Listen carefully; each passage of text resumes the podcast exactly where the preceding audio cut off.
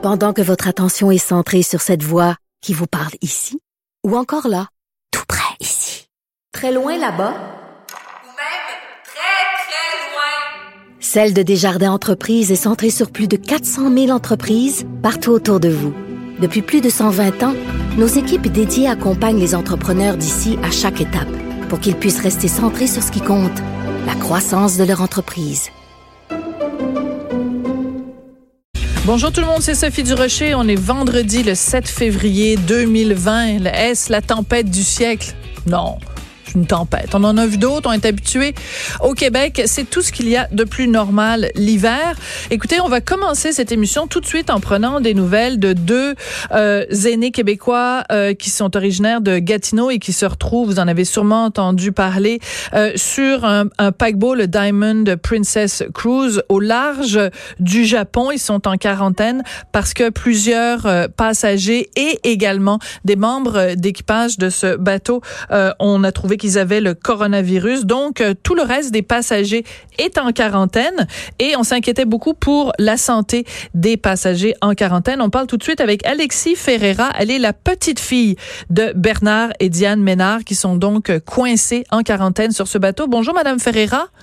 Oui, bonjour. Alors, donnez-nous les dernières euh, nouvelles concernant en particulier la santé de votre grand-mère, parce que c'est elle qui avait besoin urgent de médicaments. Quelle est la situation au moment où on se parle? Euh, donc, ma grand-mère avait besoin des médicaments pour le diabète et son hypertension. Euh, on a eu des bonnes nouvelles hier. On parlait avec eux par FaceTime. Et puis, euh, c'était hier soir. Pour eux, là-bas sur le bateau, c'était le matin. Euh, donc, on a entendu euh, un message du capitaine. Puis également, il y a des gens qui sont venus chercher ma grand-mère à sa porte de chambre. donc, elle a pu quitter sa chambre. Elle a mis son masque, ses gants, ses lunettes. Et puis, ils l'ont conduit au bureau du médecin dans le bateau. À ce moment-là, elle a reçu des médicaments pour son diabète et son hypertension. mais par contre, elle en a seulement reçu pour trois jours. Ouch. Ouais. Alors, on est un peu soulagé pour le moment, mais ma grand-mère a posé la question à savoir quand est-ce qu'elle aurait euh, les médicaments pour le, le, reste de la durée. Euh, puis là, à ce moment-ci, on attend encore que les médicaments arrivent au bateau pour les remettre à ma grand-mère. D'accord.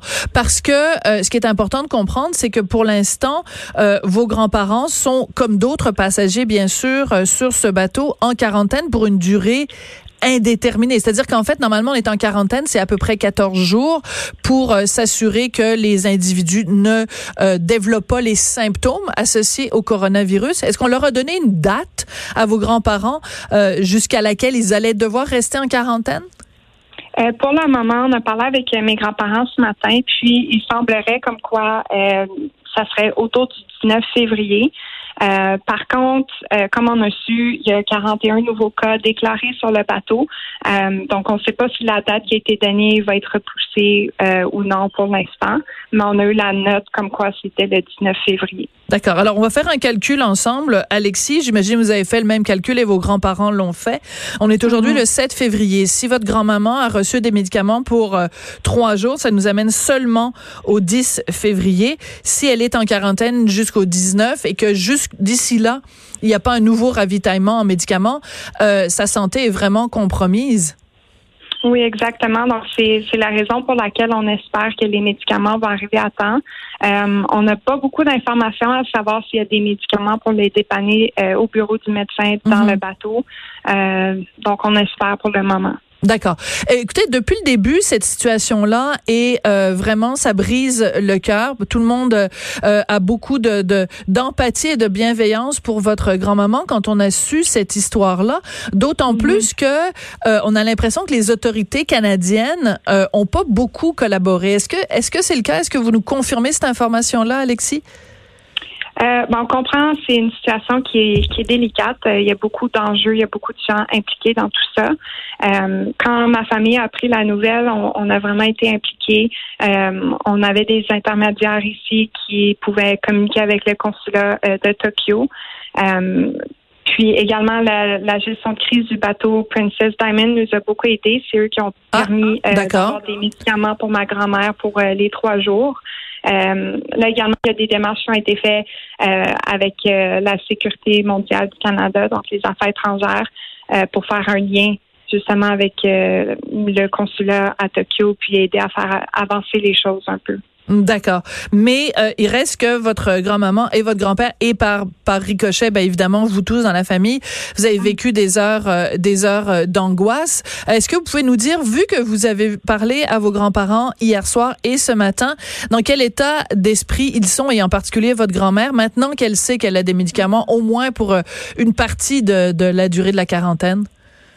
je vous dirais qu'on est soulagé de savoir qu'elle a justement des médicaments pour au moins trois jours. Par contre, ça n'enlève pas non plus la, peur qu'on a parce qu'on ne sait pas ce qui va arriver dans mhm. trois jours. Est-ce qu'elle va avoir ses médicaments à temps? Euh, puis également, hier, on était avec eux au téléphone quand ils ont eu le message du capitaine euh, comme quoi il y avait 41 nouveaux cas. Puis je vous dirais, ça a vraiment été difficile euh, pour tout le monde dans la famille parce que on, on se sent un peu s'il n'y a rien qu'on peut faire pour les aider, on se sent un peu dépourvu. Euh, puis on voit que pour nos grands-parents, c'est vraiment, euh, ils tentent de garder le moral, mais c'est difficile. Euh, ils sont un peu découragés. Oui. Est-ce qu'ils ont pas? je pense que tout le monde, toutes les familles au Canada qui ont des membres de famille hmm. sur le bateau, tous les gens du bateau ont peur. hier, il y a eu une nouvelle mesure qui a été faite par le bateau, donc ils ont distribué des thermomètres à chaque passager. Euh, pour qu'ils puissent prendre leur valeur de température quelques fois par jour. Euh, donc, c'est certain que mes grands-parents n'ont pas beaucoup d'informations, donc ils sont un peu mm. face à l'inconnu, puis ça leur fait peur. Il faut comprendre la situation. Il faut essayer d'imaginer ce que ça représente. On a un bateau avec euh, énormément de, de passagers. Euh, il y a euh, chaque jour, on annonce qu'il y a des passagers qui ont contracté le coronavirus, qui sont évacués du bateau. Pendant ce temps-là, tous les autres passagers sont isolés dans leur chambre, ne peuvent pas dans leur petite chambre, hein, c'est tout petit, une chambre euh, sur un paquebot, euh, ne peuvent pas sortir. On leur apporte les repas, on nous en trouve simplement la porte, on leur donne un repas.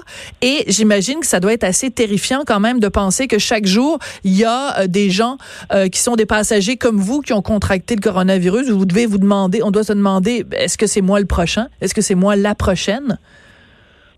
Oui, euh, vous avez tout à fait raison. Euh, mes grands-parents sont dans leur cabine qui est pas très grande, donc il y a un lit, il y a une chambre de bain, puis c'est pas mal ce qu'ils ont. Euh, ils n'ont pas non plus de balcon, puis ils n'ont pas de contact avec les autres passagers du bateau. Donc c'est certain qu'ils se posent beaucoup de questions. Puis également, ils entendent les messages du capitaine comme quoi à chaque jour il y a des nouveaux cas. Donc c'est très c'est très épeurant pour eux. Oui, mais en même temps, je trouve ça très touchant. Alexis, vous avez quel âge, Alexis?